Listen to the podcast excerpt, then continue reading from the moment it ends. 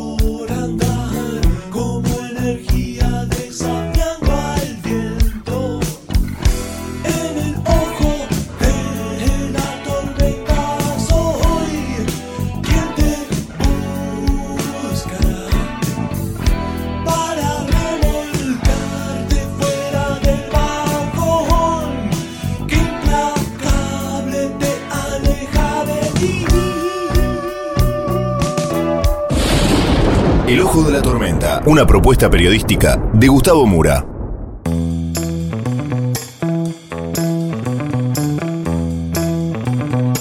Bienvenidos al Ojo de la Tormenta. El episodio de hoy colapsó España. Vamos entonces con los temas del día de hoy en este breve sumario.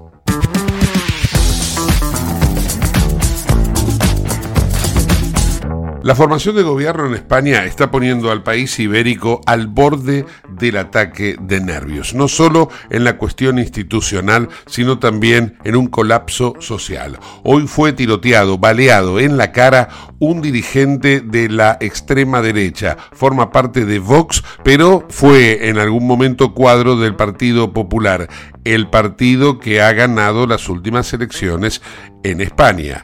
En el día de hoy se está firmando el acuerdo entre el PSOE, es decir, el gobierno de España, y los prófugos catalanes. Esto ha llevado a una grieta mucho más profunda a la política española, de lo cual nos vamos a ocupar bastante en el programa de hoy, con un pormenorizado informe de la delicada situación en España y un análisis desde Barcelona con Romina Rinaldi. Por su parte, la Argentina también se encuentra crispada, particularmente porque se acercan la fecha de las elecciones. El domingo está el debate presidencial, Milei Massa, Massa Milei, pero mientras esto va transcurriendo, la justicia ha llevado adelante acciones que, como venimos adelantando, podrían terminar impactando en la nave del candidato oficialista. Me refiero a que la justicia ha pedido la detención del funcionario kirchnerista que hablaba con un espía preso. Estamos refiriéndonos a Fabián Conu Rodríguez. Le allanaron la casa y su oficina y no se presentó ante el juez desde el lunes que lo están esperando. Al mismo tiempo, se supo que Ariel Sanqueta, el espía preso, había pedido informes sobre el jefe de la custodia de Cristina poco antes del atentado que sufrió la vicepresidente. Hay nexos entre el kirchnerismo y Sanqueta para promover campañas en Lanús y en Hurlingham, donde ganó la cámpora.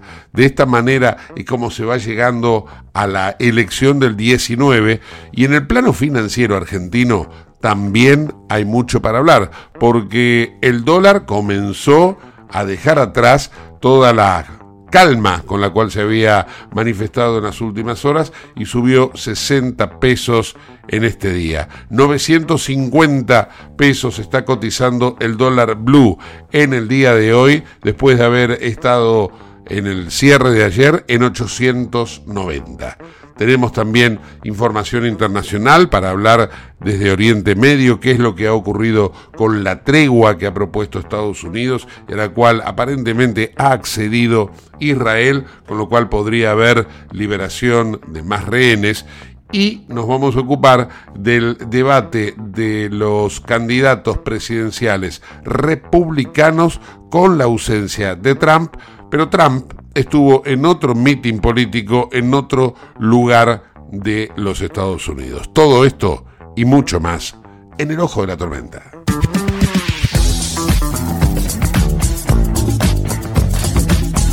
Auspicia este programa Autopiezas Pana. Más de 30.000 productos en stock y más de 30 años brindando seguridad para tu vehículo. No te olvides de visitarlos en la web pana.com.ar o llamarlos al 42504220. Autopiezas Pana, tu socio estratégico. Dirección Avenida La Plata 1933, Quilmes Oeste.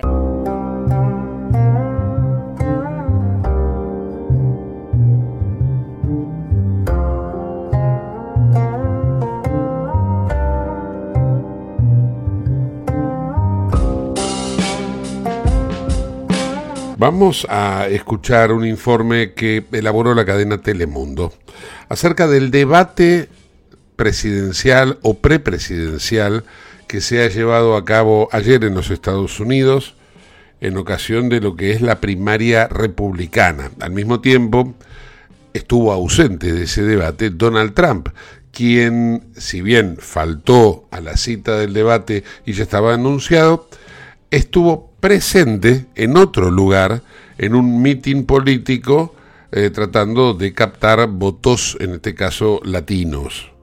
También vamos a compartir información sobre Oriente Medio porque se ha iniciado y se ha establecido ya lo que es las treguas de el alto el fuego, no es un alto el fuego definitivo, pero que de alguna manera se supone van a causar o van a impactar con un, eh, una liberación de prisioneros que tiene cautivos los terroristas de Hamas, mientras que Israel lo que se propone es no bombardear por un lapso de tiempo las zonas en conflicto. Vamos al informe de Telemundo. Cinco candidatos trataron anoche de venderse como la mejor opción en el tercer debate republicano efectuado en Miami. Fue un enfrentamiento en el que se habló de economía, de migración y del aborto, entre otros temas. Cristina Londoño nos tiene el recuento de los momentos más relevantes. Fuimos testigos de un debate contencioso en que, según expertos, el gobernador de la Florida, Ron DeSantis, y la exgobernadora de Carolina del Norte, Nikki Haley, quedan nuevamente empatados en segundo lugar, aunque Haley fue la que más ataques se enfrentó y también la que más tuvo que defenderse. Con menos precandidatos fue un debate de más sustancia, más profundo, en que bajo ataque la exgobernadora de Carolina del Norte, Nikki Haley, dijo que no usa tacones por la moda, sino como munición, y según analistas le funcionó. Nikki Haley tuvo otra actuación muy adecuada, eh, contestó a todas las preguntas, se defendió de múltiples ataques. Haley y el gobernador de la Florida, Ron DeSantis, llegaron empatados al encuentro en un lejano segundo lugar detrás de Donald Trump. Alejándose del exmandatario, DeSantis afirmó que él sí cumpliría las promesas que Trump no cumplió. Voy a enviar a militares a la frontera, voy a frenar esta invasión, voy a deportar a gente que ha entrado ilegalmente y voy a construir el muro y voy a hacer que México lo pague, como prometió Donald Trump.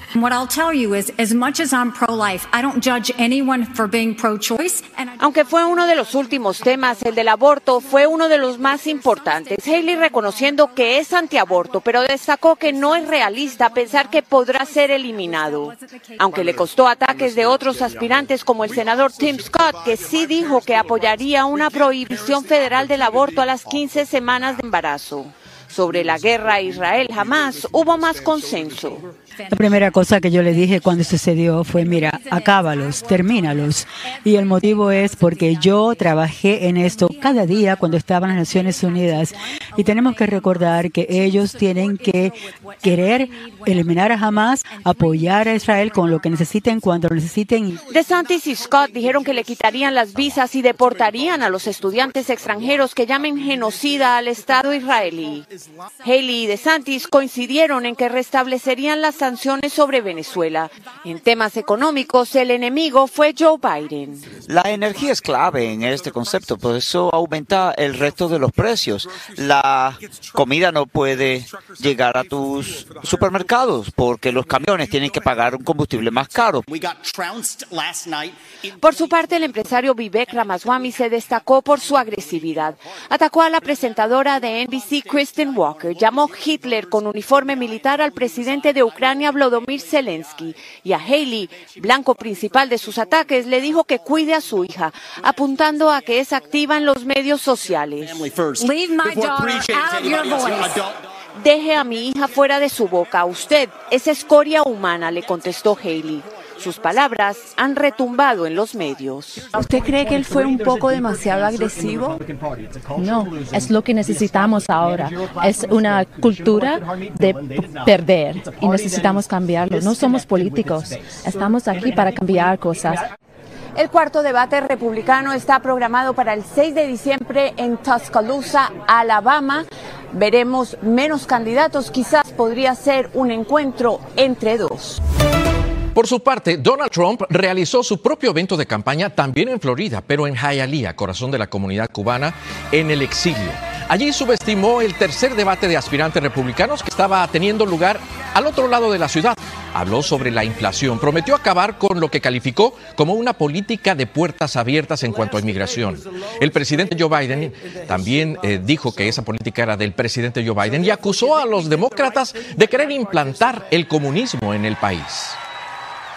Just like the Cuban regime, the Biden regime is trying to put their political opponents in jail, shutting down free speech. Trump no participará en el cuarto debate que se llevará a cabo en diciembre en Tuscaloosa, en Alabama, según lo informó su asesor principal, Chris Lachivira. Entre tanto, la Corte Suprema de Minnesota desestimó el intento de un grupo de votantes para dejar a Donald Trump fuera de la boleta de las primarias republicanas en ese estado para las elecciones presidenciales de 2024. La demanda del grupo se basa en los esfuerzos del exmandatario por revertir los resultados de las elecciones de 2020, citando la decimocuarta enmienda. Sin embargo, el tribunal deja la puerta abierta a futuras impugnaciones si Trump gana la nominación republicana. Estados Unidos estaría debatiendo con Israel y Qatar una propuesta para hacer una pausa de hasta tres días en los combates en Gaza para permitir la entrega de más ayuda humanitaria y la posible liberación de algunos rehenes en manos de Hamas. Qatar, que actúa como intermediario, ha mantenido conversaciones con Hamas durante semanas, pero Israel dice que las milicias deben liberar rehenes antes de aceptar un alto al fuego. A su vez, las fuerzas de defensa israelíes divulgaron imágenes que muestran a ingenieros de combate desmantelando túneles de Hamas en Gaza, con la ampliación de la operación terrestre en ese enclave palestino. Los soldados aseguran haber destruido hasta 130 túneles. Israel explica que esas estructuras están equipadas para sobrevivir en ellas y desde allí además pueden lanzar ataques. En Lubestop Banfield te revisamos el auto y le hacemos el cambio de aceite y filtros en media hora. Lubestop Banfield es un lubricentro integral donde también puedes cambiar las pastillas de freno de tu vehículo. Lubestop está en el SINA 471 Banfield. Y si no puedes traer el auto, te hacemos el servicio a domicilio. Instagram y Facebook, Lubestop Banfield. Ahora vamos a hacer una breve pausa y continuamos con el ojo de la tormenta. No te vayas. En el ojo de la tormenta yace un niño asustado.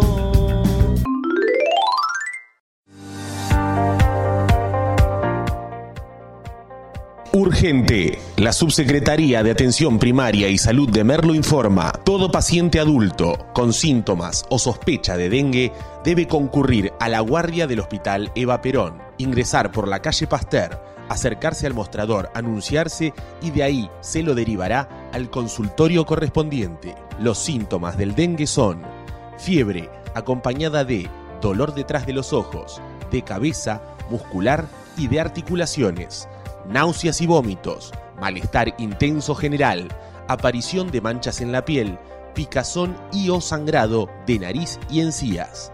Entre todos podemos combatir al dengue. Gobierno del Pueblo de Merlo, Intendencia Menéndez.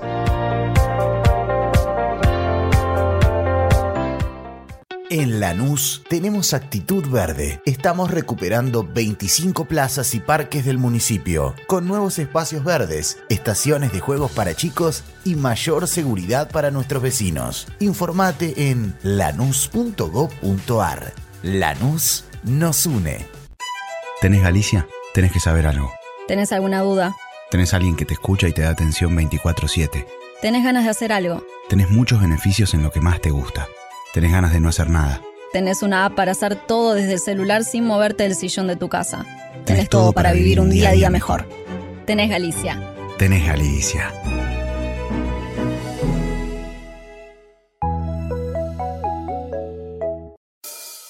En el ojo de la tormenta se suspira la verdad. En el ojo tormenta. Es momento de bailar Auspicia este programa CRIBE. CRIBE es un centro de rehabilitación integral que está ubicado en Villa Ballester, provincia de Buenos Aires, certificados con normas de calidad ISOIRAM. El centro CRIBE ofrece, entre otras terapias, tratamiento de rehabilitación por ozono. La página web es www.cribe.com.ar, sino en facebook.com barra cribecom. CRIBE queda en Independencia 5182 Villa Ballester. Los teléfonos 4768-6774 o 4767-6296. CRIBE, Centro de Rehabilitación Integral Belepoc.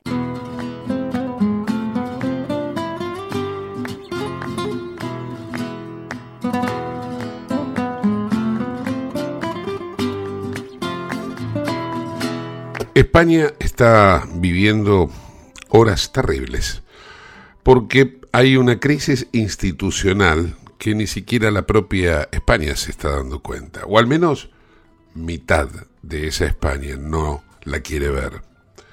¿A qué me refiero? Desde hace ya varias semanas, cuando se llevaron a cabo las elecciones en España, en que ganó el Partido Popular, pero no le alcanzó para formar gobierno, el PSOE está empecinado en mantenerse en el poder, para lo cual necesita trabar alianzas que le permitan obtener los votos legislativos que conviertan al actual presidente del gobierno español nuevamente en jefe de gobierno. Pedro Sánchez, entonces, mantiene conversaciones con todos los partidos políticos de izquierda y todos aquellos que le puedan sumar algún voto. Entre los que se convierten en actores decisivos para esta definición se encuentran los independentistas catalanes, que como ustedes recordarán, hace un par de años buscaron independizar a España, perdón, a Cataluña de España, lo cual llevó también a un momento de conmoción. Se acusó a los líderes del partido Junts por Cataluña de ser instigadores a una subversión de la Constitución, los convirtieron en terroristas, en eh, insubordinados a la Constitución, y finalmente los condenaron y se convirtieron ellos mismos en prófugos. Uno de ellos, Carles Puigdemont, se encuentra desde hace dos años en Bélgica, en la localidad de Waterloo, allí donde perdió Napoleón. Desde ese lugar es que ha mantenido conversaciones con el jefe de gobierno español para tratar de aportarle los votos que necesita para de esta manera él, Puigdemont, volver a Cataluña con una amnistía que le permita seguir con sus andadas y por su parte Sánchez mantenerse como jefe del Estado español. Esto es resistido por la mitad de España, fundamentalmente está regionalizado. Madrid de un lado, como si fuera un partido de fútbol, y Barcelona del otro, Cataluña. Los catalanes quieren liberar a su independentista y los madridenses, o madrileños, porque no es fútbol, lo que pretenden es conservar la institucionalidad del país. En eso estaba España. En esta discusión, podemos decirlo, dialéctica, hasta el día de hoy en que se fue cerrando ese cuello de botella y los líderes, tanto del Partido Popular como de Vox, que es la ultraderecha española, empezaron a poner el grito en el cielo. Tanto fue el grito que pusieron en el cielo que en un eh, momento determinado uno de los líderes españoles, a través de Twitter, uno de los líderes de derecha, digo, ¿no? A través de Twitter, expresó la siguiente frase. Presten atención. Esto dijo Alejo Vidal Cuadras, anteriormente vicepresidente del Partido Popular, actualmente uno de los fundadores de Vox. Dijo, a través de Twitter, ya se ha acordado el infame pacto entre Sánchez y Puigdemont que tritura en España el Estado de Derecho y acaba con la separación de poderes. Nuestra nación dejará así de ser una democracia liberal para convertirse en una tiranía totalitaria. Los españoles no lo permitiremos. Alejo Vidal Cuadras fue baleado en el día de hoy, en España. Le dispararon en la cara, en plena calle, en un barrio de Madrid, en Salamanca.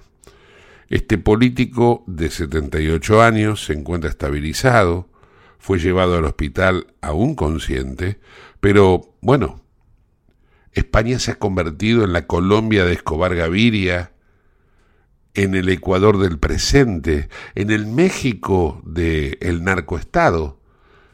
Alguien puede dispararle a un político en España en plena calle sin que nada pase, o al menos nada está pasando, salvo la conmoción. Vamos a escuchar diferentes voces de la España de hoy, pero que ponen el acento en la situación que se estaba viviendo previo al disparo en la cara a Alejo Vidal Cuadras. En principio, vamos a escuchar a Isabel Díaz Ayuso. Es la presidenta de la Comunidad de Madrid y forma parte del Partido Popular porque es a su vez presidenta del Partido Popular en la capital española. Esto decía hoy en la televisión española antes del balazo.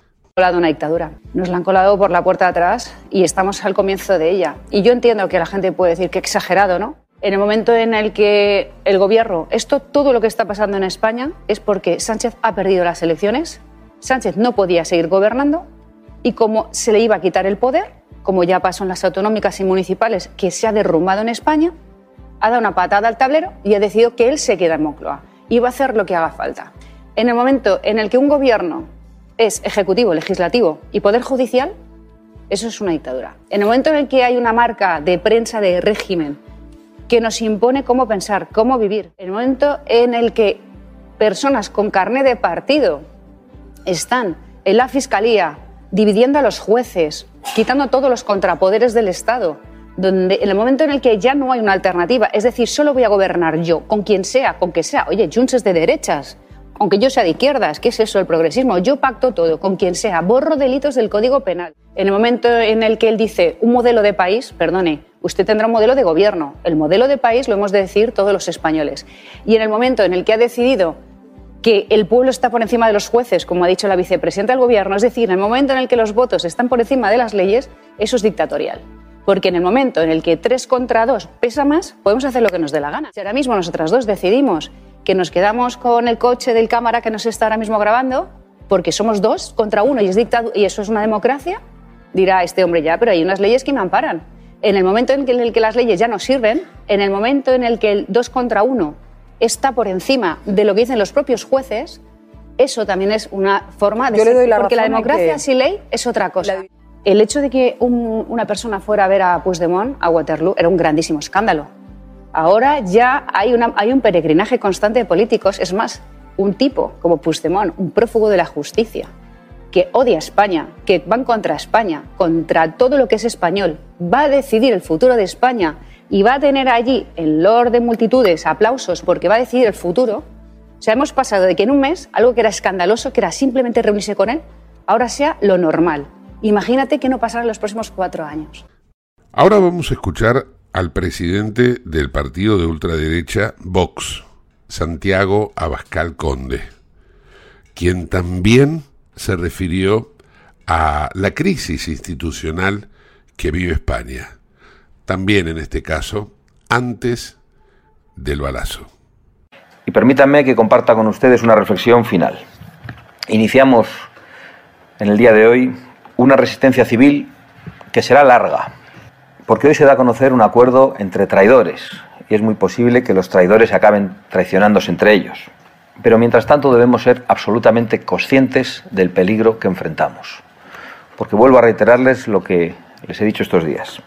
Quien saca de la cárcel a los criminales para acceder al poder está a un paso de meter en la cárcel a los inocentes para mantenerse en ese mismo poder. Ya hemos comprobado que el autócrata de la anterior legislatura no se conforma y que en esta legislatura quiere ser directamente un dictador. Y por eso apelamos a esa resistencia civil, pacífica pero firme, que va a ser larga, pero que solo tiene un fin y que nosotros conocemos y aceptamos. O el dictador en el banquillo o los que nos oponemos a este golpe en la cárcel. Sabemos también que solo hay esperanza para los españoles en esa resistencia civil, permanente, pacífica y firme. Muchísimas gracias y me pongo a su disposición. Para tener un poquito más de idea de qué es lo que está viviendo hoy España, vamos a tomar contacto con Romina Rinaldi, nuestra compañera de trabajo, habitual colaboradora del Ojo de la Tormenta, que se encuentra en Barcelona, la capital de Cataluña, epicentro de toda esta conmoción que se está viviendo a raíz del balazo que ocurrió en Madrid. Hola Romy, ¿cómo estás? Muy buenas, Gus. Bueno, sí, efectivamente España se encuentra actualmente en un proceso político muy caótico en el que eh, se intenta, se está buscando investir al nuevo presidente del gobierno del país. Eh, uno de los sucesos más recientes en este caos político fue las manifestaciones de grupos o partidos de ultraderecha eh, como Vox frente a la sede en Madrid del Partido Socialista, del actual presidente en funciones Pedro Sánchez, eh, que también tuvo como una de las repercusiones más grandes fue en el día de hoy, a, eso de las 13.30 horas, horario español, horario Madrid, donde Alejo Vidal Cuadras, de 38 años, quien es el ex presidente del PP y también uno de los fundadores de Vox, recibió un disparo en la cara. Eh, se cree que esto fue eh, un intento de asesinato premeditado, planificado. Eh, él se encuentra estable en este momento, no tiene riesgos vitales, según el último parte médico, y la policía se inclina porque esto haya sido un ataque de sicarios sin un móvil ideológico hasta el momento. no, tienen, no tienen mucho más que esto que acabas de decir. No, de momento no, no, es, es algo bastante nuevo en España, la realidad yo te escuchaba comparándolo con Colombia y, y, bueno, no, no, no es algo que, que pase. Los políticos en, España no corren el riesgo que quizás corrieron en, Colombia en las épocas cuando se trataba de un narcoestado. Hoy en día este hecho creo que es un hecho bastante aislado que ha, conmocionado bastante a la sociedad porque nadie se lo esperaba en plena luz del día, en pleno barrio de Salamanca, en Madrid. Eh, fue algo muy extraño. Suponemos que en las próximas horas el parte policial indicará un poco más eh, y que se sabe que fue con una pistola de 9 milímetros, pero, pero no se tiene mucho, en una moto, pero no se tiene mucha más información. Igual eh, calculo que con el paso de las horas o en los próximos días se encontrará al responsable. Bueno, igual eh, también seguramente hay una expectativa porque vive Vidal Cuadras. Habrá que ver eh, qué es lo que dice, qué es lo que comenta una vez que recupere el habla, ¿no? También, sí, efectivamente. La verdad es que España está pasando un proceso muy complicado. Eh, los, participantes, por ejemplo, de la manifestación que, tuvieron, tuvo lugar en el día de ayer y también antes de ayer, y probablemente hoy eh, se mm, lleva a ser otra, porque esto viene ya desde hace días. Eh, la idea era protestar contra la intención del PSOE de aprobar en el Congreso la ley de amnistía, en el Congreso de, Diputados, que daría este, el perdón y el indulto a los líderes eh, políticos de Cataluña, eh, aquellos que fueron parte del intento fallido de independencia en el 2017, ¿no? Hay que tener en cuenta de que esta amnistía es un punto vital para Sánchez en el intento de ser investido nuevamente como presidente del gobierno español, porque los votos de Junts per Cataluña y también de Esquerra Republicana, que son partidos independentistas, eh, son esenciales para lograr eh, los 176 votos mínimos que necesita y ellos han dicho ya públicamente que la aprobación de esta ley, de esta amnistía, es eh, fundamental para que ellos presten eh, su voto. Entonces, bueno, es una situación muy, muy complicada. Eh, Puigdemont expresó desde Bruselas que se está entrando en una etapa inédita que habrá que saber explotar. O sea, también los independentistas acá están sacando partido un poco de, su posición de poder, ¿no? Y, por otro lado también tenemos a los socialistas que lo ven como una oportunidad histórica para resolver un conflicto que eh, solo tiene solución política, según ellos, y que también... Eh, es un conflicto que tiene dividida a España hace mucho tiempo. Entonces, eh, esta sería como eh, poner, sería como una oportunidad muy buena para volver a poner en, tela de juicio esta situación y buscar una solución que pueda unir más a España eh, en vez de separarlas. España hoy en día con el tema del independentismo catalán está muy fragmentada.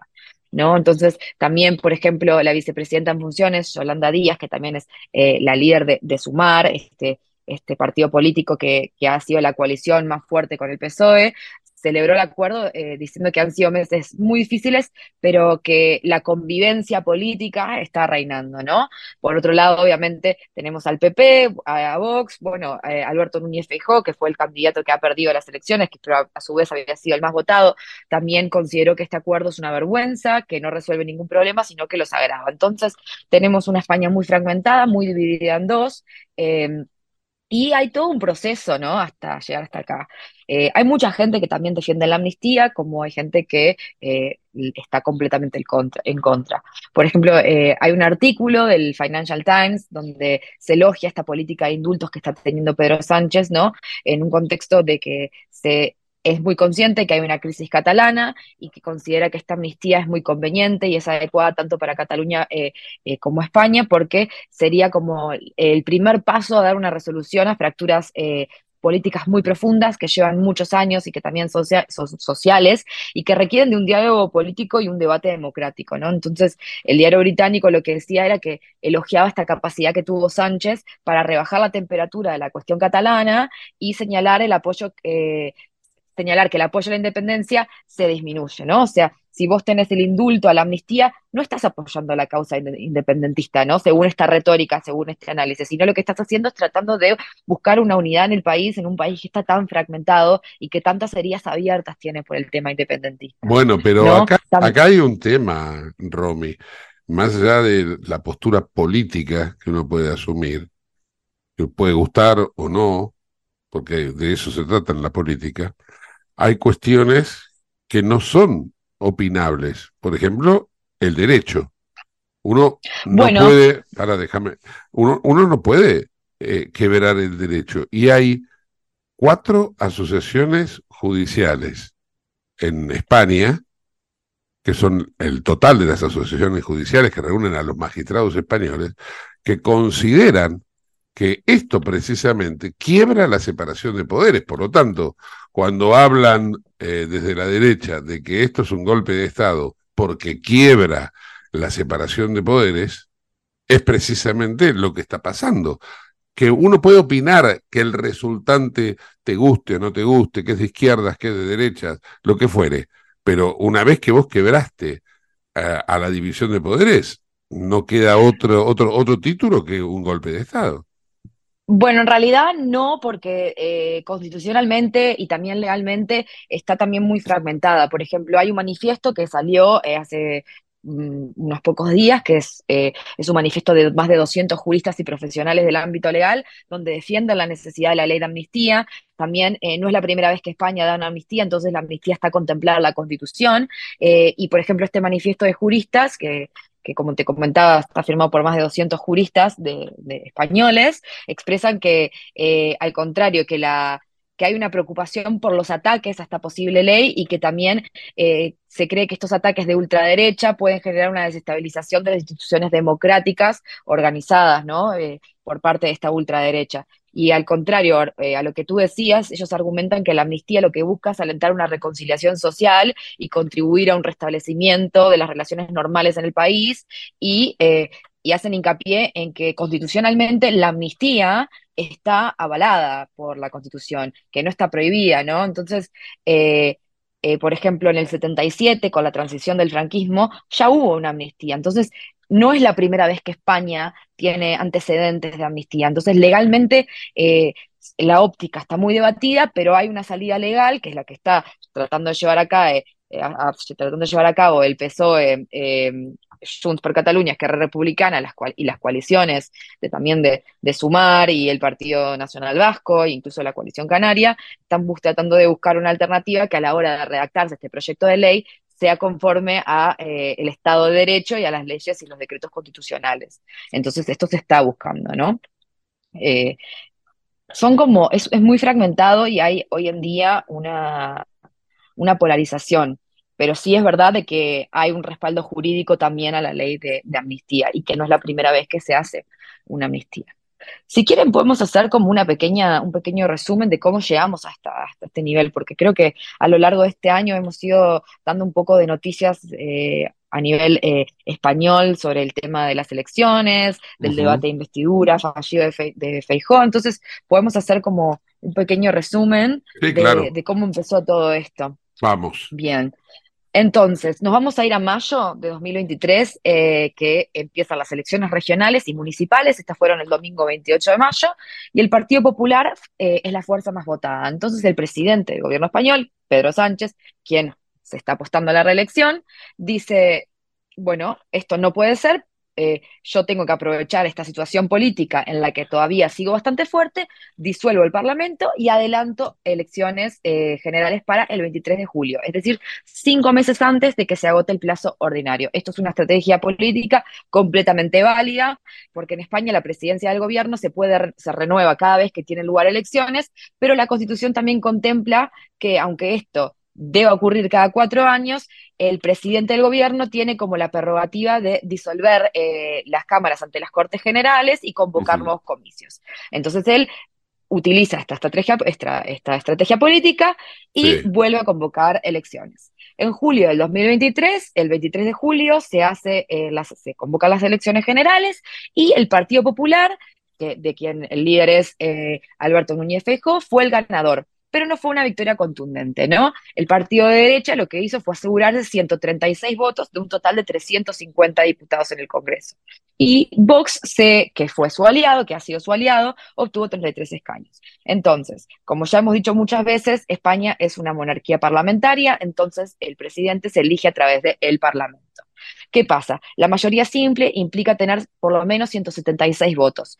Con sus 136 más 133 de votos, o sea, 100 130 136 del Partido Popular y 133, eh, perdón, y 33 de Vox, no llegaban a los 176 votos, ¿no? Entonces, si bien hubo una victoria de la, una victoria del ala derechista, los resultados no fueron suficientes para gobernar España por estos 176 votos necesarios eh, en el debate de investidura, ¿no? Entonces, esto ya fue un primer obstáculo para el Partido Popular y para los aliados para poder formar gobierno. En ese momento había un Feijóo que se prestaba bastante optimista, pensando de que iba a llegar a lograr hacer las negociaciones adecuadas para llegar a los votos. Esto ya abre un paraguas para Sánchez, que ya lo, fes- lo- lo festejó como una victoria, pero a sabiendas de que para él llegar a tener los votos iba a necesitar a los catalanes. Entonces, en septiembre eh, del 2023, después de estas elecciones generales, se abre el proceso para elegir al nuevo presidente y empieza con el rey eh, llevando a cabo consultas, ¿no? Con los representantes de los grupos parlamentarios. Entonces tenemos al líder del PP, a, a Feijóo, que era el candidato para la investidura porque había sido el, el, más votado, que en el primer debate del 26 y en el segundo debate del 27 no alcanzó en ninguno de esos dos días los 176 votos necesarios. Se le concedió una segunda oportunidad el 29 de septiembre, pero tampoco no logró la mayoría simple, quedó con 172 votos y 177 en contra. Entonces ahí Sánchez, que ya venía preparándose porque se sabía que no, no, se iba a llegar a los votos, era como una crónica una muerte anunciada, una no victoria, una cuasi victoria, eh, Pedro Sánchez acepta la solicitud del rey de España nuevamente para formar gobierno. Esto sucedió el 3 de octubre. Entonces, él obviamente buscaba una mayoría izquierdista, necesitó el respaldo de Sumar, que lo tuvo al momento de, los resultados de las elecciones, eh, que es esta coalición de partidos de izquierda, también el apoyo del Partido Nacionalista Vasco, pero tenía el tema de, bueno, obviamente los catalanes del PSOE, que también son un partido político, pero tenía eh, a Junts per Catalunya y a Esquerra Republicana, que son dos partidos catalanes independentistas, que condicionaron de antemano el apoyo eh, a una amnistía eh, de los líderes independentistas del 2017, eh, en los que fueron juzgados por el famoso proceso, ¿no? Entonces, esta demanda lo que hizo fue convertirse en un punto crítico de cómo se afectaba la formación del gobierno. Nos venimos a este mes eh, el martes pasado, el martes 7 de noviembre, el PSOE y la Esquerra Republicana eh, y, el, bueno, el presidente de la Generalitat de Cataluña, que es Pere, Aragonés, dijeron que se, estaban de, se estaba desbloqueando los últimos detalles de la futura amnistía, considerando que eh, habían colmado las expectativas para ambos lados. Y en el día de hoy fue que salieron a decir en una declaración de que se había llegado a un acuerdo para esta futura ley. ¿No? Entonces hoy cerraron este acuerdo político que, que, despeja la investidura de Pedro Sánchez, que le da todos los votos y que probablemente sea entre el 15 y el 16 de noviembre, o sea, ya la semana que viene tendríamos el debate de investidura. Eh, la intención que tiene el PSOE es registrar esta ley de amnistía en un Congreso de Diputados eh, lo antes posible para poder celebrar eh, la investidura como máximo el 27 de noviembre. Y esto lo que, lo que ocasionó fue todas las protestas de los partidos y los grupos de derecha, ¿no? Pedro Sánchez igualmente tiene como unas bajo la manga, que es que en caso de que el primer intento de investidura no logre el apoyo, tiene el segundo intento en el Parlamento, que es 48 horas después, en donde ya no solo se necesitan 176 votos a favor, sino una mayoría simple que básicamente implica tener más votos a favor que en contra. Eh, esto es un reglamento del Congreso, ¿no? Entonces, bueno, la situación está, está, está muy candente. En teoría la amnistía ya está pactada, ya está lograda. Habría que ver con estas manifestaciones qué es lo que sucede, también eh, cómo se comportan los líderes de, de la derecha frente a esta situación, digo, porque si siguen llamando a la gente a la calle, esto puede terminar en disturbios bastante fuertes eh, y, y, ver, ¿no? Y bueno, y un poco entender qué es la amnistía, esta, esta palabra tan fuerte que es como que se define así como un perdón otorgado por los poderes, de, por los poderes públicos a aquellas, aquellas personas, aquellos políticos encausados por promover la independencia de Cataluña, ¿no? Y obviamente eh, se busca, a su vez, en esta futura ley, el reconocimiento del derecho a la autodeterminación, pero no, eh, no eh, no engloba la causa independentista como un derecho por tal, sino como un reconocimiento a la autodeterminación y a su vez eh, la, la, libertad a estos presos políticos. En total, eh, se estima que son más o menos 1.400 personas que recibirían el indulto si la amnistía eh, pasa, pasa, a tener lugar. ¿no? Mm.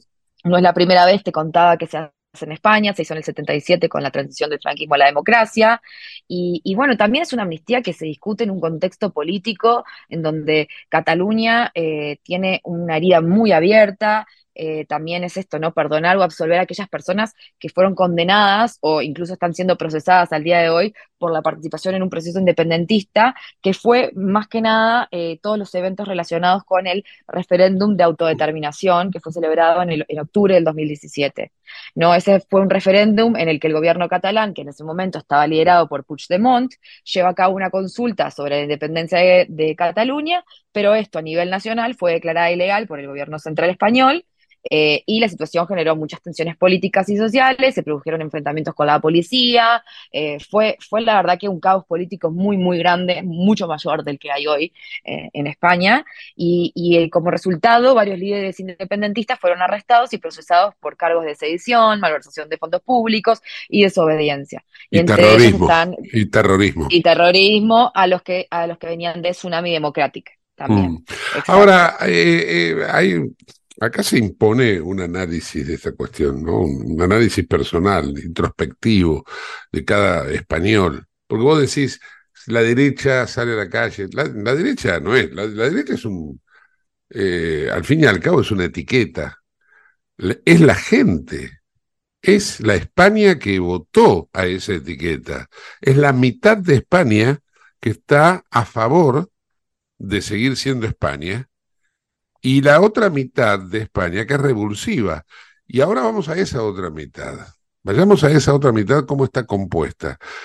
Además de tener un componente ideológico de izquierda, natural, tiene un componente ideológico que odia a la España país, a la España nación. Dos elementos fundamentales, los independentistas vascos y los independentistas catalanes, que son los que van y a votar. Que son los los que van a. Está bien, pero no importa. Lo que importan son estos que acabo de decir, porque son los que llevaron a cabo acciones terroristas, inclusive, contra los propios conciudadanos que ahora pasan a ser españoles por conveniencia. Es decir, Cataluña, que no quería ser española, ahora como le conviene porque le va a firmar una amnistía, le gusta ser española. Empiezo con las contradicciones. Y no sé a cuál contradicción darle más importancia. Entonces, esa Yo Cataluña... no sé si le gusta de- ser para- española para, igual. Por favor, déjame terminar. Esa Cataluña que odiaba a España, que decía que iba hasta formar una liga de fútbol independiente, en donde en ese momento estaba Messi en el Barcelona, se decía que Messi iba a jugar eh, en un equipo que no iba a ser reconocido por la Champions. Digo, vamos a remitirnos también a eso, ¿no? Entonces, esa Cataluña hoy necesita formar parte de España para que España le firme la amnistía a los mil y pico que involucra, además de Puigdemont, que es el líder de toda esa revuelta. Ahora vamos al otro punto de la, al otro lado del mostrador. Esa España que tiene a Pedro Sánchez como el jefe de gobierno, que en su momento condenó a Puigdemont por terrorismo, por acciones insurgentes, por eh, buscar partir a España, ahora, como necesita de esos, porque necesita de esos siete votos que les va a aportar el partido Junts por Cataluña, resulta que ahora e- ese hombre es un demócrata, entonces hay que perdonarlo y el indulto o la amnistía lo convierte en, para el pasado, lo convierte en un preso político, en un prófugo político, para el presente, en una persona con todos los derechos. La verdad, yo no termino de comprender cómo estas dos contradicciones van a poder coexistir en un Estado de derecho, y ya dejamos de lado, superamos la valla de que se quebró la división de poderes, pero van a coexistir estas dos contradicciones en el día a día de una manera que yo creo que va a ser encorsetada, porque ¿qué va a pasar dentro de seis meses, por decir un día, buscar un término, ¿no? Cuando Puigdemont quiera ir de vuelta por la independencia catalana. ¿Qué van a decir? ¿Van a otra vez a condenar a Puigdemont en una nueva causa, porque todo lo juzgado ya quedó atrás, ¿no? En una nueva causa. ¿Van a repasar otra vez el mismo camino que ya alguna vez transitaron? La verdad que no, no, no se entiende, no se entiende porque este Pedro Sánchez es el mismo Pedro Sánchez que condenó a Puigdemont, no él, no él, sino el gobierno o el Estado, porque a Puigdemont lo condena el Poder Judicial, pero es el mismo jefe de Estado que en su momento respaldó con acciones políticas ese accionar de la justicia. Yo desde afuera, porque yo no estoy ni en España y mucho menos Cataluña o Madrid, eh, desde afuera digo, es una contradicción, es un hazme reír, es un mamarracho jurídico, es un espanto es aberrante. Sí, es verdad de que la situación es, es muy engorrosa y que también es, es puro juego político, ¿no? Porque yo creo, esto es una opinión personal, yo creo que Pedro Sánchez, eh, si no necesitara los votos, probablemente no se hubiera metido en todo este. Pero es que lo dijo, de- de lo dijo, amnistía. lo dijo hasta la semana Entonces, pasada. Pero a su vez, eh, lo que ellos argumentan, ¿no? Y lo que se argumenta desde el lado de la izquierda es de que no solo esto constituiría un, constituiría un paso más adelante hacia la unidad española, sino también eh, hacia evitar que el, que el próximo gobierno sea un gobierno de ultraderecha, ¿no? Pero es que la Entonces, unidad eh, española es, va- eh, eh, o sea, es válido eso si hubiera arrepentimiento, pero eh, ya, ya hizo declaraciones Puigdemont y dijo la relación se va a ir construyendo día a día, vamos a ver qué es lo que pasa, te está diciendo. A ver, yo creo que creo que en algún momento esta ley de amnistía también dejará en claro eh, cuáles serán. Todavía no se ha publicado la ley, o sea que no tenemos acceso a ver bien cuál es, pero se supone que en realidad la ley daría la amnistía, pero tampoco sería un fomento al independentismo catalán, tampoco, sino que al contrario, dejando de lado un poco la causa independentista y más en la unión de, bueno, te estamos dando la amnistía con el fin de que haya una unión política entre eh, Cataluña y el resto de España o Madrid. Se, se- se explica un poco por ese lado eh, y también de cómo confiar un poco en los valores democráticos españoles en general. Y, y también creo que es un poco eh, el miedo que hay desde la izquierda, de- desde el poder de, la, de la ultraderecha. El otro día estaba leyendo un análisis de un politólogo que decía que, las protestas que, se están viendo durante toda esta semana frente a la sede del PSOE eran muy, muy preocupantes porque no solamente estas protestas eh, eh, hablaban de la amnistía, sino también tienen un dejo de, del, del no consentimiento de, de ser derrotado, ¿no? Si es que se Sí. forma un nuevo gobierno con Sánchez, sino que al contrario, de que hay un presidente que no es el suyo y de que no fue el presidente más votado, o sea, no fue el candidato más votado, entonces esto puede invocar un peligro para el sistema y como que las dos causas se juntan, obviamente el estar en contra a la, a la ley de amnistía, pero también el no reconocer de que, eh, de que hay el no reconocimiento de la derrota, digamos, de que por más de que tu candidato fue el más votado o el, o el otro candidato fue el más votado, el que hoy eh,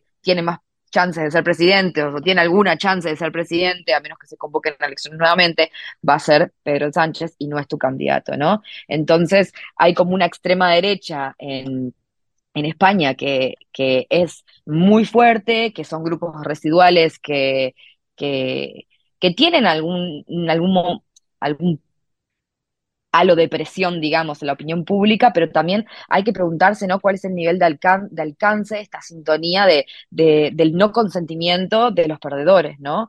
No, Eh, bueno, pero a mí me entonces- parece que es una frase eh, ultra ideologizada eso de hoy hablar de la extrema derecha, porque la verdad, la extrema derecha se ha comportado mucho mejor que la izquierda moderada. La izquierda moderada ha llevado, a ha llegado y ha llevado a convertirse en una extrema izquierda, porque llegar a este punto es ser un extremo. Eh, es Bueno, muy tranquilo, pero- es muy simple esto. Si Pedro independencia- Sánchez, si Pedro Sánchez convocase otra vez a elecciones, es seguro que la ganaría, es casi seguro que la ganaría, y no lo quiere hacer. Esto lo convierte en un extremo a él. Sí, tener en cuenta también de que eh, independentismo no significa izquierda, y eso es algo muy Eso, importante. eso no Hay lo digo por eso, no, no, políticos eso está claro.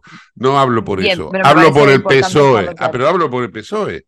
El PSOE es un partido de izquierda, de centro izquierda, de izquierda moderada, como le Socialista llamar. Obrero. Ahora, se ha convertido en un partido de extrema izquierda cuando radicalizó el país del modo en que lo ha hecho.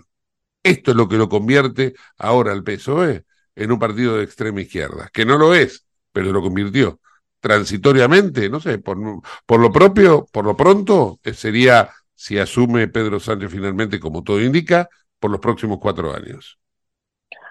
Sí, hay que tener en cuenta de que estamos enfrente a dos Españas, que quizás la amnistía puede llegar a resultar ser mejor que cualquier otra alternativa, pero obviamente esta cuestión no la vamos a decidir eh, ni tú, ni yo, ni cualquier analista, sino que va a ir al Congreso y después del Congreso también tiene que tener el aval de los tribunales, de los tribunales esta ley. Entonces, en el caso de que se llegara a pasar, va a ser una ley que sea constitucional y va a ir eh, obedeciendo, digamos, a las leyes del Estado de Derecho.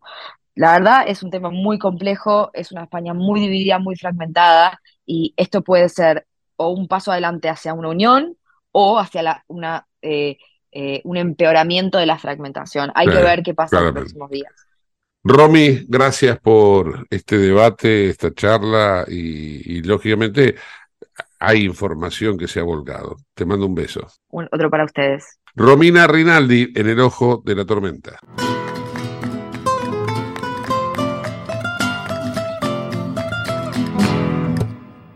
Te invitamos a conocer La Pampa, porque creemos en una nueva forma de viajar a un ambiente ideal para estos tiempos. Aire puro, bosques y fauna nativa, gastronomía gourmet, vinos patagónicos, pueblos con historias emocionantes. En La Pampa, seguro te relajás, seguro te emocionás, seguro disfrutás. Viaja seguro, viaja a La Pampa, portal de la Patagonia. Bueno amigos, hasta aquí llegamos con el programa de hoy. Nos reencontramos en el próximo episodio del Ojo de la Tormenta. Cuando de madrugada vuelvo solo, a veces pienso, sin darme cuenta, que no sé cómo vine yo a ubicarme justo en el ojo de la tormenta y me detengo a ver nada del